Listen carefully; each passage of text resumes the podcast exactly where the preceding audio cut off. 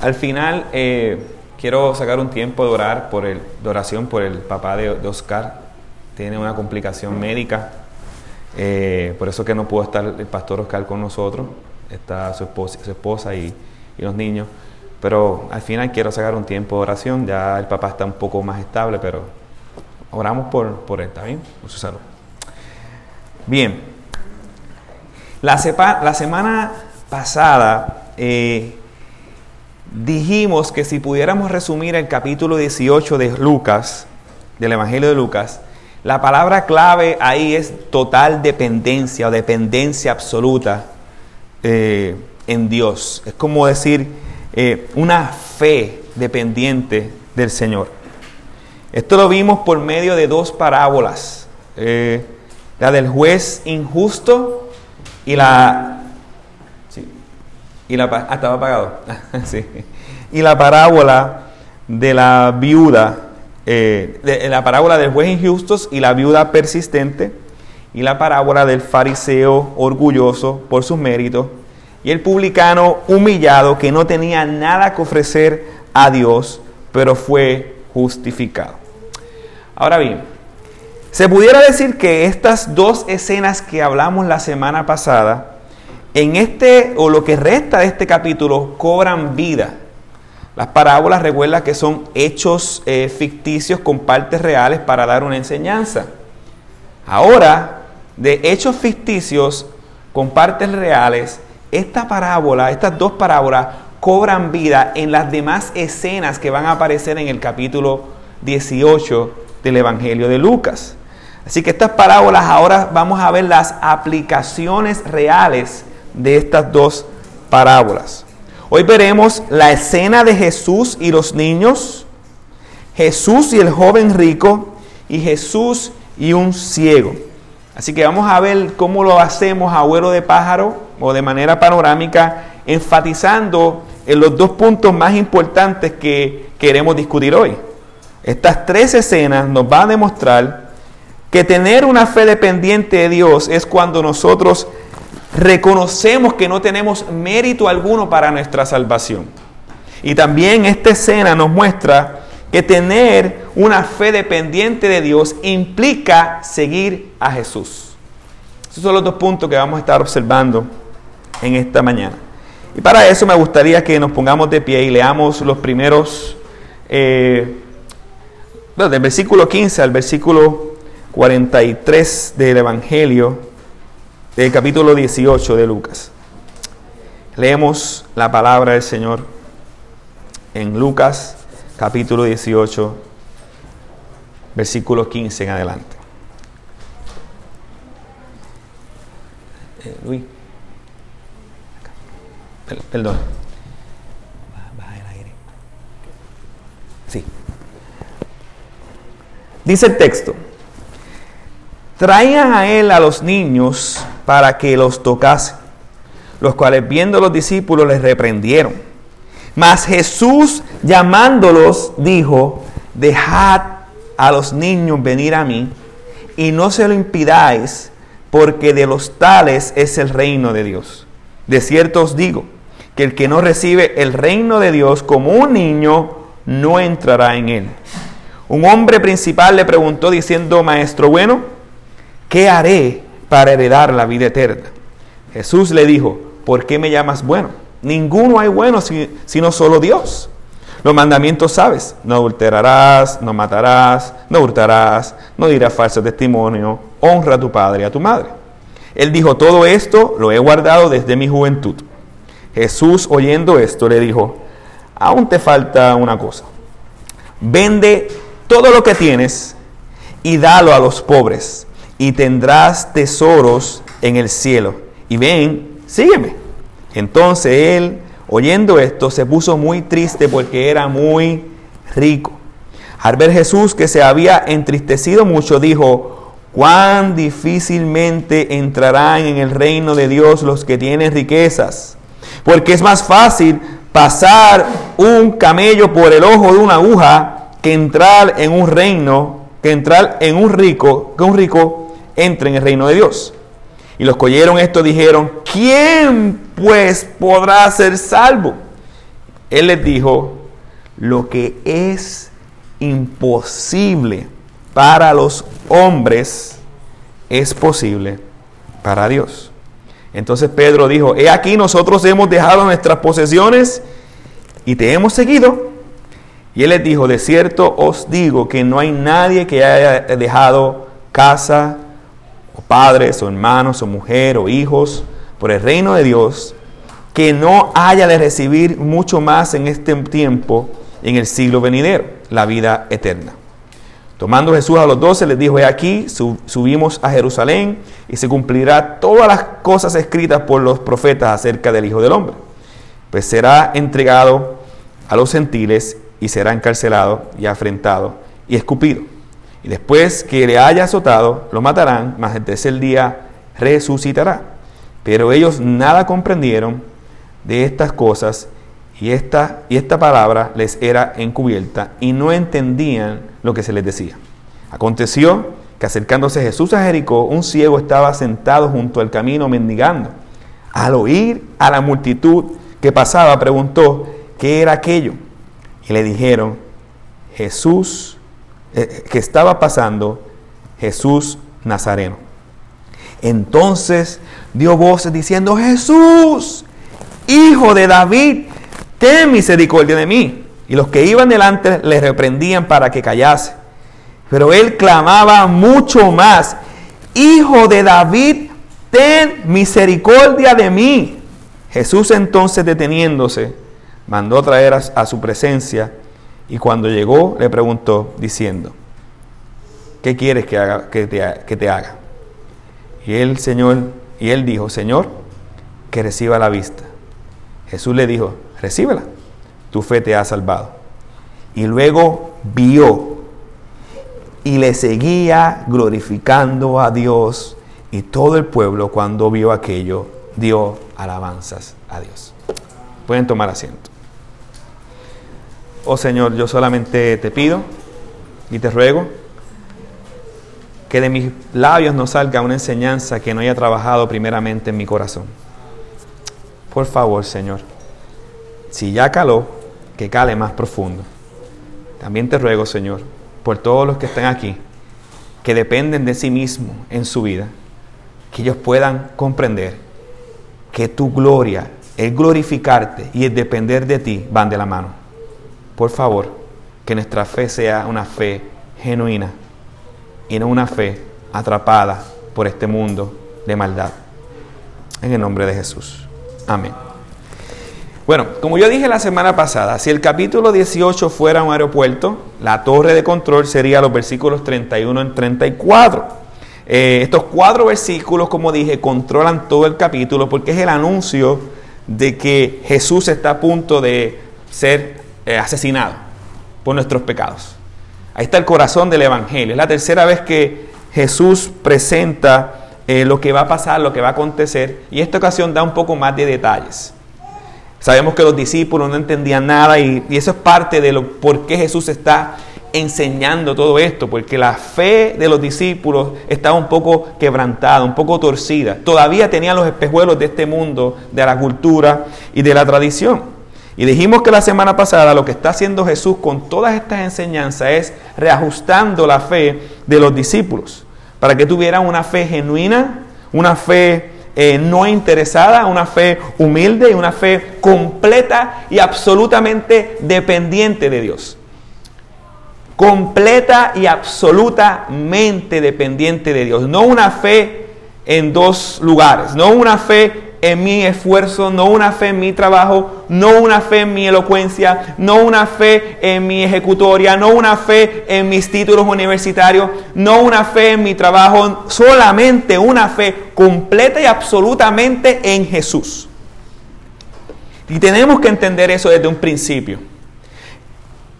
Jesús lo deja bien claro con estas dos enseñanzas primeras, pero es importante cuando se trata de nuestra confianza no podemos decir que confiamos en el Señor y confiamos en las riquezas. No podemos decir que confiamos en este mundo y confiamos en el Señor. No hay dos señores, solamente hay uno solo. Amarás a uno y aborrecerás al otro. Y Él lo deja bien claro desde el principio. Él no quería que estos discípulos tuvieran una fe dependiente de sus méritos o logros, más bien una fe dependiente del poder y de la gracia de Dios. Absolutamente. Y precisamente lo que vamos a estar viendo en estas tres escenas, empezando en el capítulo 15 con una escena de unos niños y Jesús. Dice el versículo 15. Traían a él los niños para que lo tocasen, lo cual viendo los discípulos le reprendieron. Como hablamos, eh, cuando hablamos de, niños en el contexto judío, son niños menores de 13 años. Hay otras versiones que dicen niños pequeñitos. Así que a la luz de eso, estamos hablando que hay unos niños que no sabemos las edades, pero no iban solo a Jesús. Gente los llevaba. Ellos no dependían de ellos mismos. Hay gente que estaba llevando a estos niños a Jesús. Pero en aquel tiempo, no tan parecido como ahora, aunque sí, porque hoy en día matan a los niños en la barriga por relajar, pero en aquel tiempo los niños no tenían ningún valor social. Nada, cero. Eran un estorbo para muchos en la sociedad. Por eso es que muchas veces en la cultura no se mencionan a niños, no se mencionan a mujeres, porque en ese contexto cultural eran como estorbo. Muy lamentable. No es lo que Jesús vino a hacer. Los niños no componen nada en aquel entonces en la sociedad. Pero había un deseo de los padres, de los amigos, de los familiares de llevar estos niños a Jesús y que recibieran su bendición. Qué hermoso, qué lindo. Yo pienso que esa escena tuvo que haber sido una escena muy, muy emotiva. Jesús tranquilo, muchas personas piensan que estaba en un hogar y la gente entraba y le traía a los niños para que Jesús tocara a esos niños y fueran bendecidos por, por simplemente Jesús. Pero lamentablemente la mentalidad de los discípulos aún estaba en la cultura, como llevo diciendo, y comenzaron a reprender a esos padres y los niños. ¡Eh! Sabe, sabe. Esa es la actitud cuando esa palabra reprender, eso significa reprender, menospreciar, echar a un lado. Y Jesús aprovecha esa escena para dar una gran enseñanza.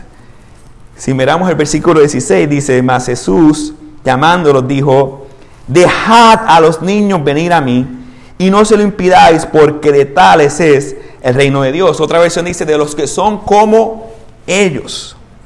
¿Cómo son los niños? Ay, que los niños son un pan de Dios. Pues venga para mi casa. Yo no sé qué niños tiene usted. Ay, que los niños son tan buenos. Bueno.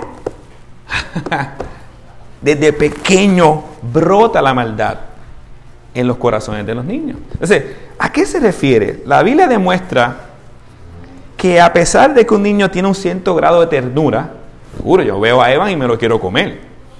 Y cuando Diego era chiquito, yo le apretaba los cachetes así. Perdóname, Diego, por tirar esa desnota. El punto es que, que sí, son cosas ternura, los niños son tiernos. Pero no significa que no haya pecado en sus corazones. Dice Juan 3:6, lo que es nacido de la carne, carne es, y lo que es nacido del espíritu, espíritu es. Salmo 51:5, yo sé que soy malo de nacimiento. Pecador me concibió mi madre. Eso fue el salmista. Proverbios 22, 15. La necedad está ligada al corazón del niño, por eso hace falta una vara para corregir al niño, dice el mismo Proverbio 22, 15. Efesios eh, dice que los niños son, eh, que todos nacemos siendo enemigos de Dios, apartados por nuestra corrupción y nuestro pecado. Así que el pasaje no está hablando de una inocencia o de una falta de pecado. Entonces, ¿qué significa ser como niño? A la luz de esta escena hay tres implicaciones. Los niños eh, de esta escena, número uno, se muestra que son dependientes de otros dependientes de otro y no de ellos mismos. Eh, ellos fueron llevados a Jesús.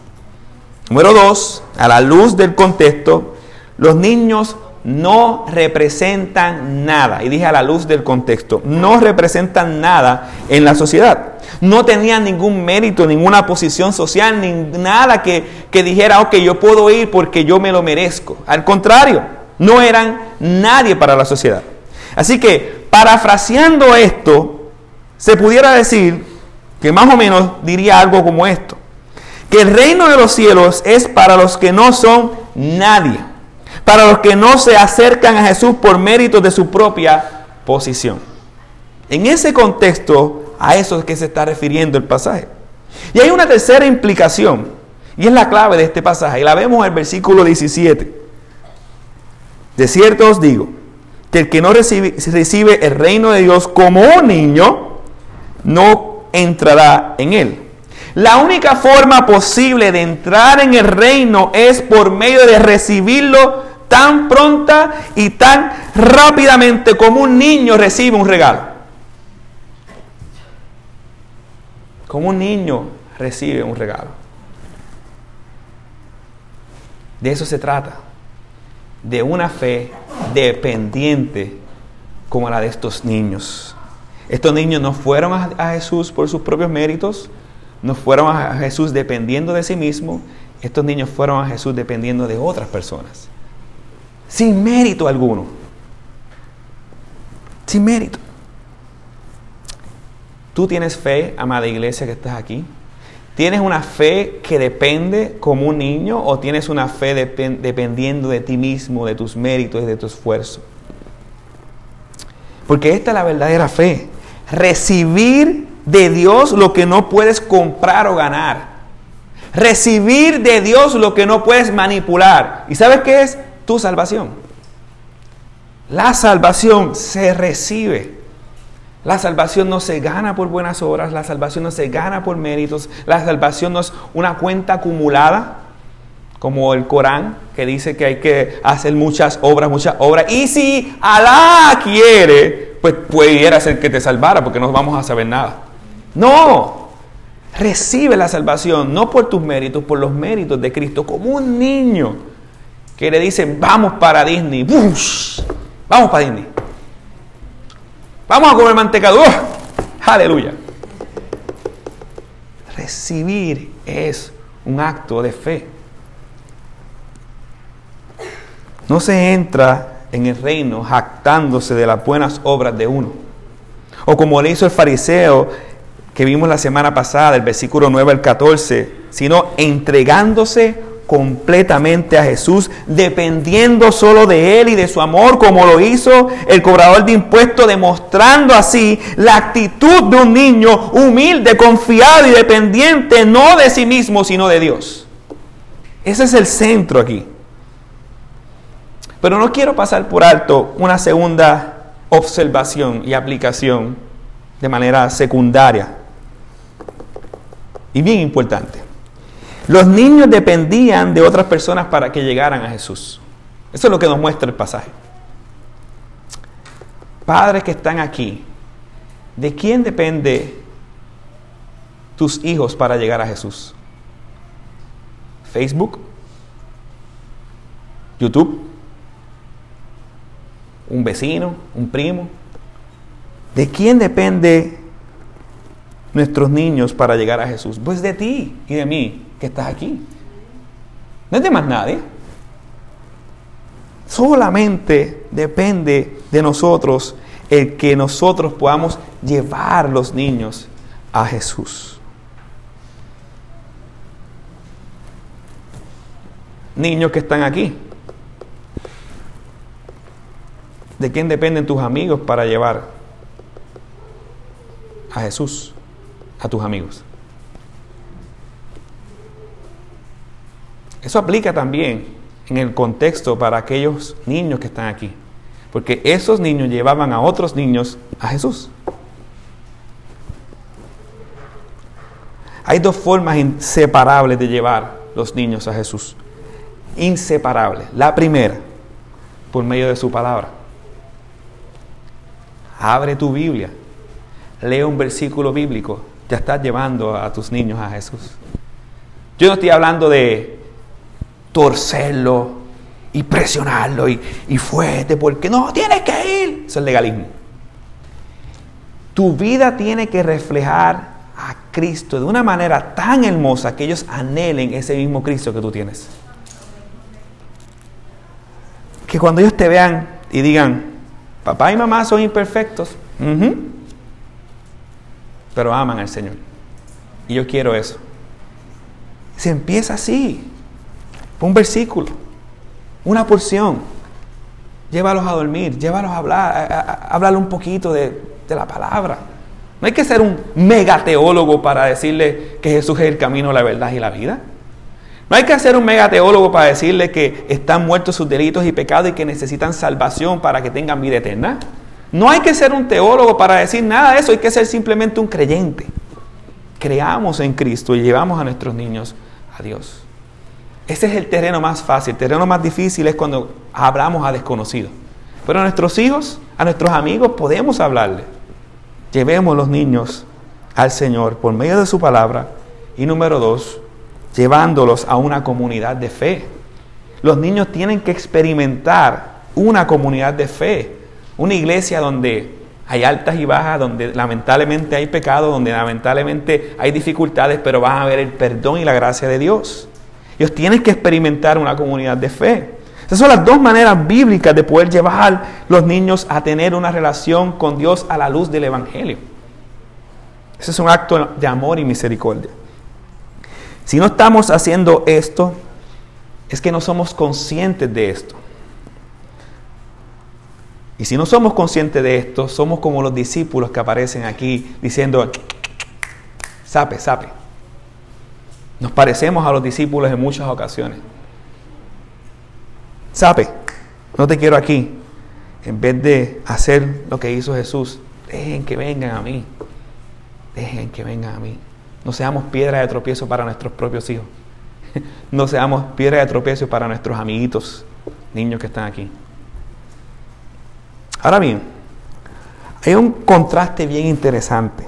Por un lado vemos la actitud de los niños, dependientes, sin mérito alguno, recibiendo la dádiva de Jesús, no haciendo para recibir, sino simplemente recibiendo, contrario a este joven que se acerca a Jesús en el versículo 18. Mire conmigo. Cierto hombre prominente le preguntó a Jesús, Maestro, bueno, ¿qué haré para heredar la vida eterna?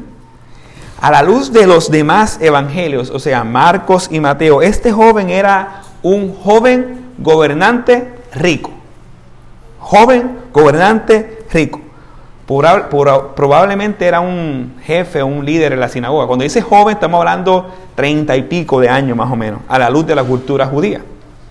Y aunque Lucas emite esta parte, en el Evangelio de Marcos dice que este joven corrió y se arrodilló a los pies de Jesús.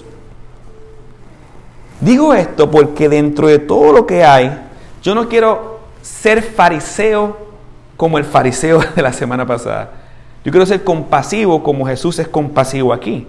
Este joven fue moralmente hablando, entendiendo que él estaba bien con Dios.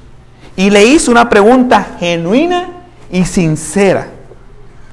Una pregunta bien clara. Pero esa pregunta sacó a la luz tres conceptos errados que tenía la persona. La pregunta de él es, ¿qué tengo que hacer para Primero, maestro bueno, ¿qué tengo que hacer para heredar la vida eterna? Y la pregunta que él hizo sacó a la luz tres conceptos errados que tenía este discípulo. Un concepto errado de Jesús. No estaba entendiendo quién era Jesús, lo voy a explicar ahora. Número dos, un concepto errado del pecado y de la ley. No entendía qué era el pecado, al parecer. Tampoco entendía la función de la ley, lo voy a explicar. Y número tres, un concepto errado de la salvación. Parece que él pensaba que por hacer esas obras iba a ser salvo de la ira de Dios. Por ejemplo, el concepto errado de Jesús lo vemos cuando Jesús lo corrige en el versículo 19. Vaya conmigo. Jesús respondió, ¿por qué me llamas bueno? Nadie es bueno sino solo Dios. Ajá, ahí está. Jesús no es Dios. Por favor. Eso no dice el, texto ahí. Eso, pudiera ser una idea que me, que me puede surgir, pero ¿por qué él le dice esto y no le dice, no, yo soy Dios, chico, ¿qué pasa? Yo soy Dios. Muy bien, vas por buen camino, me llamaste bueno, qué bien. No, eso no es lo que está pasando ahí, le voy a explicar ahora. Este joven no fue a Jesús creyendo que Jesús era Dios. ¿Están entendiendo, verdad? Sino solo un maestro. Y es por eso que Jesús le hace ver su pecado desde el principio y lo corrige. le dice, ¿por qué me llamas bueno? Porque recuerden que él está yendo con unos lentes de que este es un maestro. Y déjame entonces llamarlo bueno y le llamo bueno. Él no está yendo con los lentes de decir, este es el hijo de David. Qué bueno eres. Este es el Mesías esperado. Este es el hijo del hombre, que eran los, los nombres puestos para Dios en aquel día. Tú eres el Señor, el Rey de Reyes. No, rabino, maestro, bueno. De hombre a hombre es el trato que tienen con él. Y si esa es tu mentalidad, ponchao, bueno es solo Dios, más nadie. Esa es la idea que está pasando aquí. Él no se dirige a Jesús de una manera correcta. Él se dirige a Jesús llamando bueno a un hombre. Error. La Biblia describe a los hombres como malos que sabemos hacer cosas buenas. Así que desde el saque, Él hace ver la falta de conocimiento y el concepto errado de Jesús. Pero también un concepto errado del pecado y de la ley. Versículo 20, mire lo que dice. Tú sabes los mandamientos. No cometas adulterio, no mates, no hurtes, no des falso testimonio, honra a tu padre y tu madre.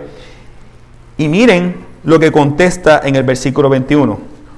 Todo esto lo he guardado desde mi juventud, dice el hombre. Entonces, el hombre va a Jesús con una idea errada de Jesús y va a Jesús con una idea, eh, errada del pecado y de la ley. Por eso es que le dice, Jesús le contesta, en vez de decirle, ven, sígueme, arrepiéntete y cree, le dice, ah, bueno, pues tú vienes con esa, con esa idea, pues déjame, déjame entonces sacarte la ley, tu propia ley, para ver tu condición delante de Dios. Si tú quieres ser salvo por medio de las obras, aquí está la ley. Cúmplela fielmente y vivirás. Es el mismo mensaje que tenemos hoy en día. Todos los que estamos aquí, si tú quieres ser salvo por medio de las obras de la ley, cúmplela fielmente. Desde el día uno de tu nacimiento hasta el día último de tu muerte, y vas a ser salvo por medio de la ley. ¿Hay alguien así aquí? Yo conozco uno solamente, se llama Jesucristo. Por eso es por fe. Tú no te puedes ir delante del Señor el día del juicio y decir, miren aquí, cumplí siete puntos de la ley, fallé en este puntito. Ese puntito fue el que nos lanzó del Edén y pecamos contra Dios para siempre. Somos enemigos de Dios. La Biblia dice que si fallas en un punto, eres culpable de todos. Porque no estamos pecando contra el vecino, que escucha el trap escucha, ¿verdad? Para nosotros, ¿verdad? No estamos pregando contra el, alcalde corrupto del pueblo. Estamos pecando contra el Dios de la gloria, santo, santo, santo. Ese es el estándar. No podemos llegar a Él por medio de las obras de la ley. La Biblia dice bien claro que por medio de las obras de la ley ningún hombre será justificado. Nadie puede declararse inocente delante de Dios el día del juicio y decir, mire mi ley, porque yo me porté bien. Error. Precisamente por eso, él... Ah, perdón. De repente se me fue completamente a la pantalla. Empecé a temblar así. Casi colapso. Pues precisamente por eso. yo, ok, ¿qué pasó aquí? pues precisamente por eso Jesús le presenta la ley, para que la ley sea un espejo y él pueda ver su necesidad de Jesús y su pecado.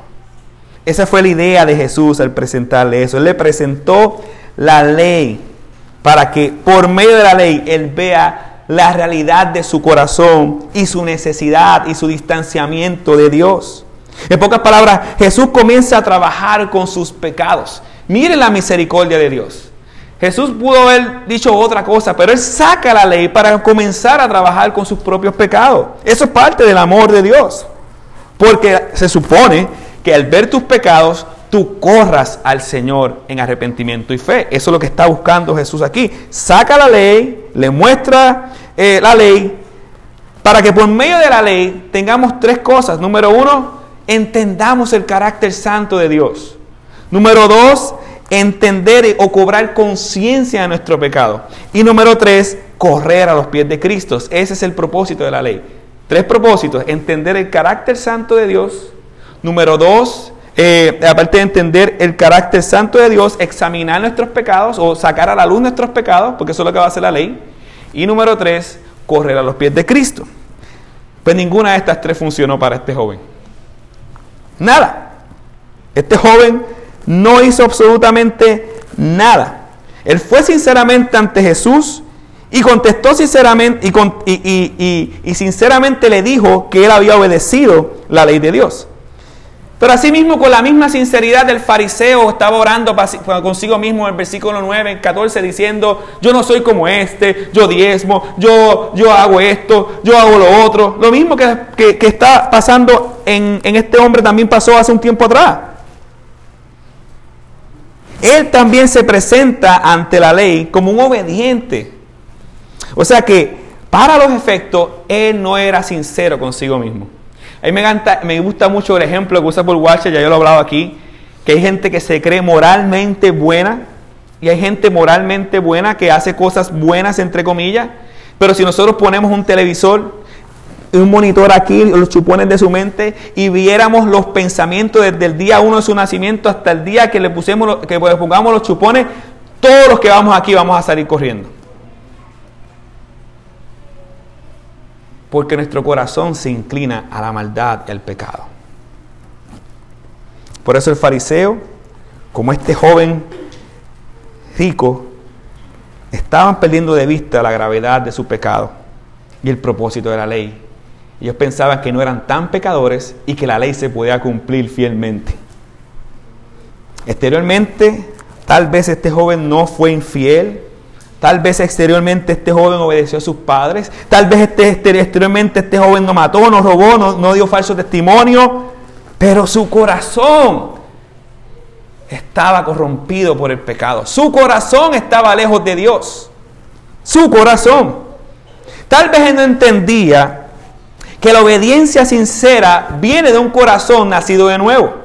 Tal vez él no entendía que no, la ley o cumplir la ley no era un asunto de normas externas de apariencia, sino de intención del corazón. Tal vez no entendía que si faltaba un punto de la ley era culpable de todos.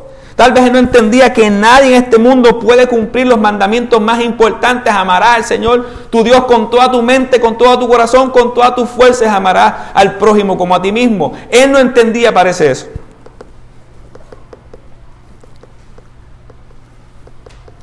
Tal vez no entendía que vivir bajo la ley es vivir en maldición. Porque no puedes cumplirla.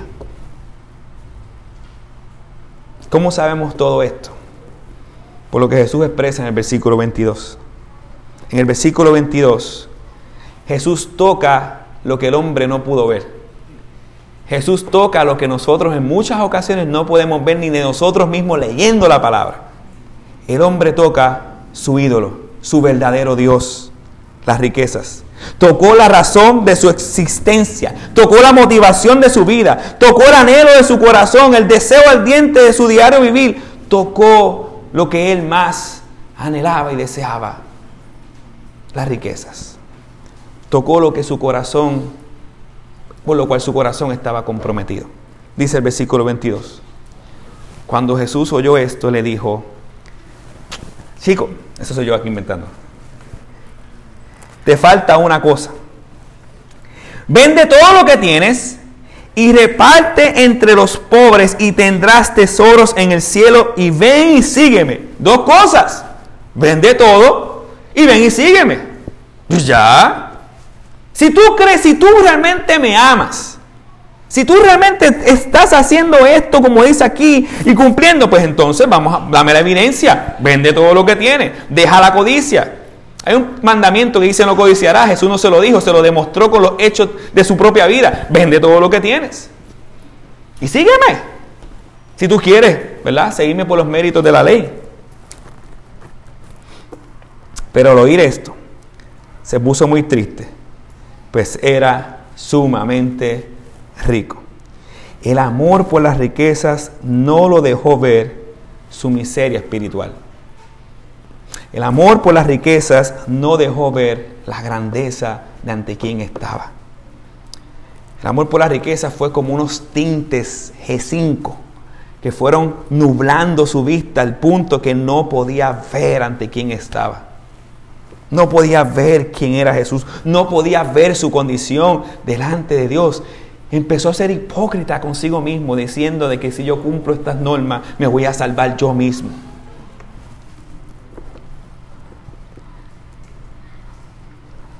Él tenía un concepto errado de la salvación. Pensaba que era por obras buenas y externas, pero no entendía que la salvación es por fe en el Hijo del Hombre, por fe en Jesús. El problema con las riquezas no son las riquezas, familia. El problema con las riquezas es que las riquezas posean nuestro corazón. Y si usted sabe que usted va a flaquear de eso, es mejor cortarte una mano que que toda nuestra vida sea arrojada al infierno.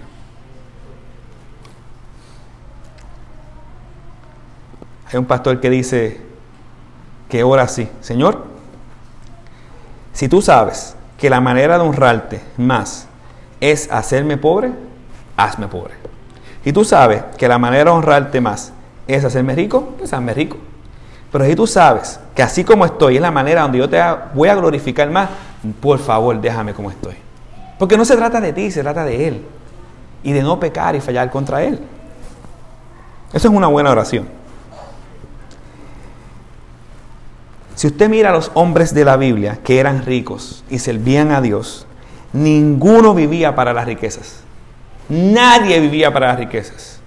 De hecho, si tú miras la vida de Abraham, cuando Dios le pidió el sacrificio, no dijo que no. Vivían para Dios. Sus riquezas no eran suyas, les pertenecían a Dios. ¿Por qué? Porque habían comprendido que no hay mayor riqueza que conocer a Dios. Eso es lo que sucedió aquí. Pero este hombre amaba más sus riquezas que a Dios.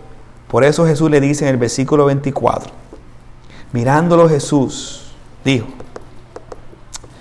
interesante, mirándolo, dijo, qué difícil es que entren en el reino de los cielos los que tienen riquezas porque es más fácil que un camello pase por el ojo de una aguja que, el, que un rico entre en el reino de Dios.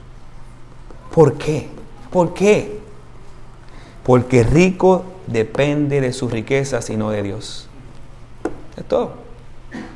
¿Tú quieres ver a alguien quitarse la vida? Que un rico pierda sus riquezas.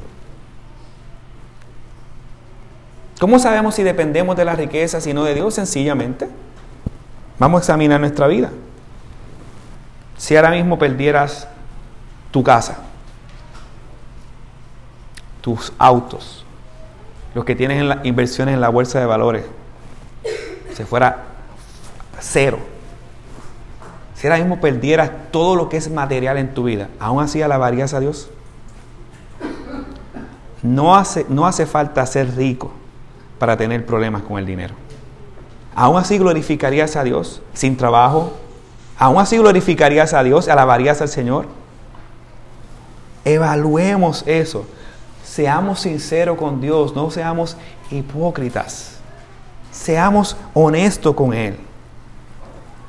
Nadie que se aferre a algo o a alguien en la tierra desea a Jesús. Nadie.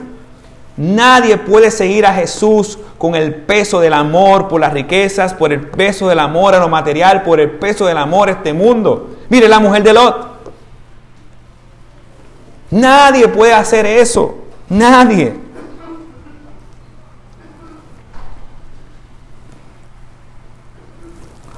Hay un texto que dice en Mateo, el que ama al padre o a la madre más que a mí, no es digno de mí.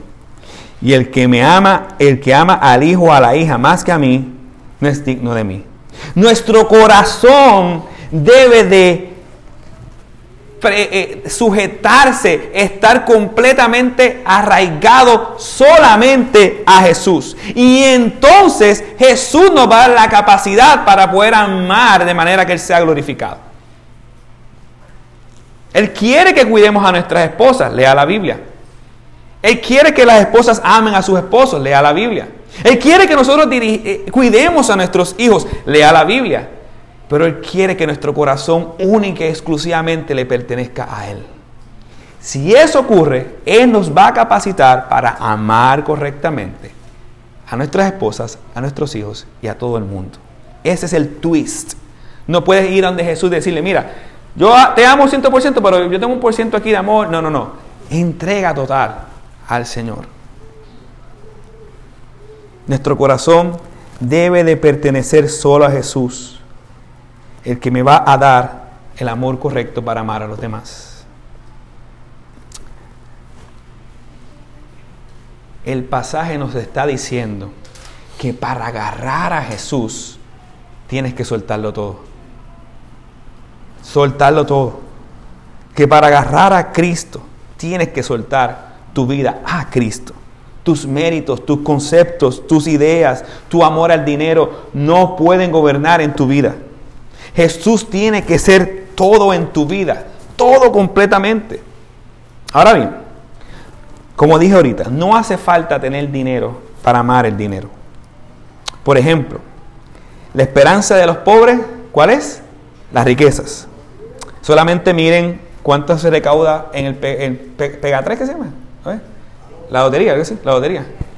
El Powerball la lotería. Mira cuánto se recauda semanal y te vas a dar cuenta. Yo he visto gente que no tienen que caerse muerto de tan y dan 2, 3, 5 pesos en la lotería. Porque esa es la esperanza de los pobres, ser rico.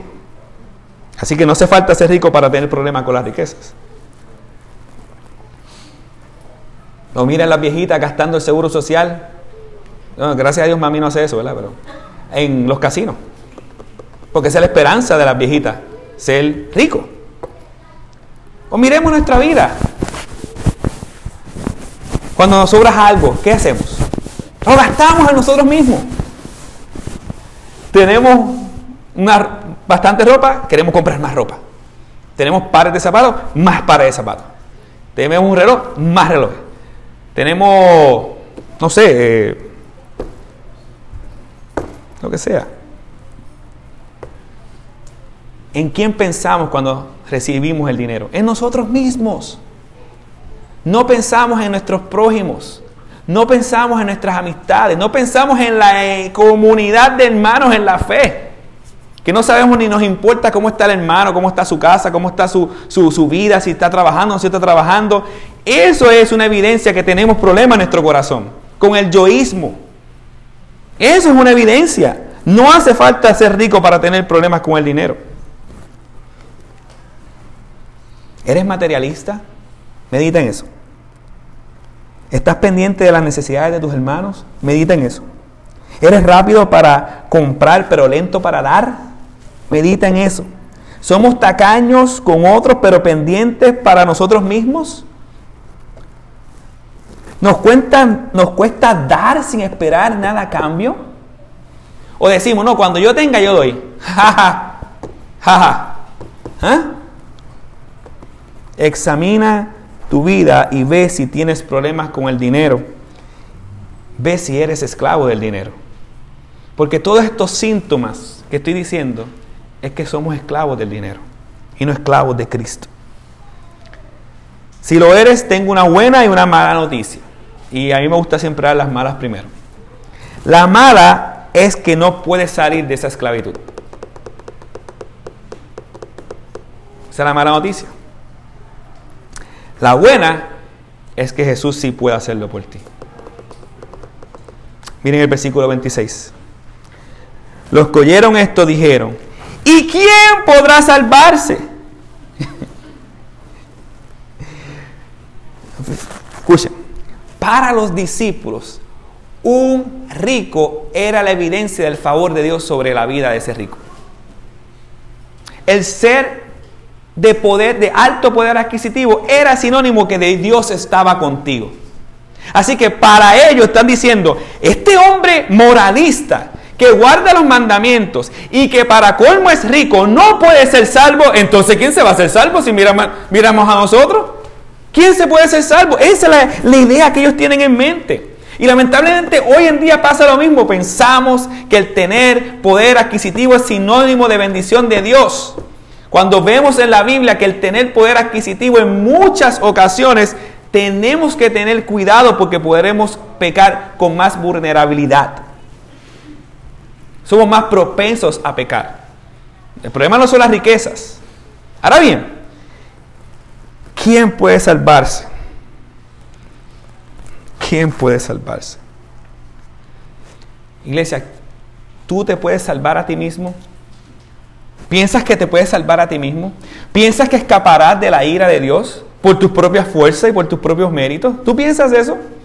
Entonces, ¿para qué vino Jesús? ¿Para qué vino Jesús entonces? Miren la contestación de Jesús. Y esa es la buena noticia. Es el corazón de esta predicación y grábela en su corazón. Versículo 27. Lo imposible para los hombres es posible para Dios, respondió Jesús. ¿Quién es el único que puede salvarnos de nuestro pecado? ¿Quién es el único que puede salvarnos de nuestra muerte? En la vida o en la muerte, en el mundo venidero. ¿Quién es el único, el único? Jesucristo. Jesucristo fue el único que vivió perfectamente sin pecado. Jesucristo fue el único que pudo soportar la ira de Dios en nuestro lugar. Jesucristo es la única esperanza que tiene este mundo. No más nadie. No es Jesucristo y la Virgen, no es Jesucristo y el Papa, no es Jesucristo y otra cosa y Alá, no es Jesucristo y Buda, es solamente Jesucristo. El camino es Jesús, la verdad de Jesús, la vida es Jesús. Y eso es lo que está proponiendo el pasaje. Ese es el centro de este pasaje. No hay esperanza fuera de Cristo. No hay esperanza fuera de Cristo, no hay salvación, no hay libertad de pecado, no hay nada fuera de Cristo. Es imposible para ti, hombre que estás aquí, mujer, es imposible, solamente Cristo lo hace posible y lo hizo posible hace dos mil años en la cruz del Calvario, recibiendo la ira de Dios en tu lugar, en mi lugar, viviendo la vida que se supone que tú vivieras y no pudiste vivir, que te representó.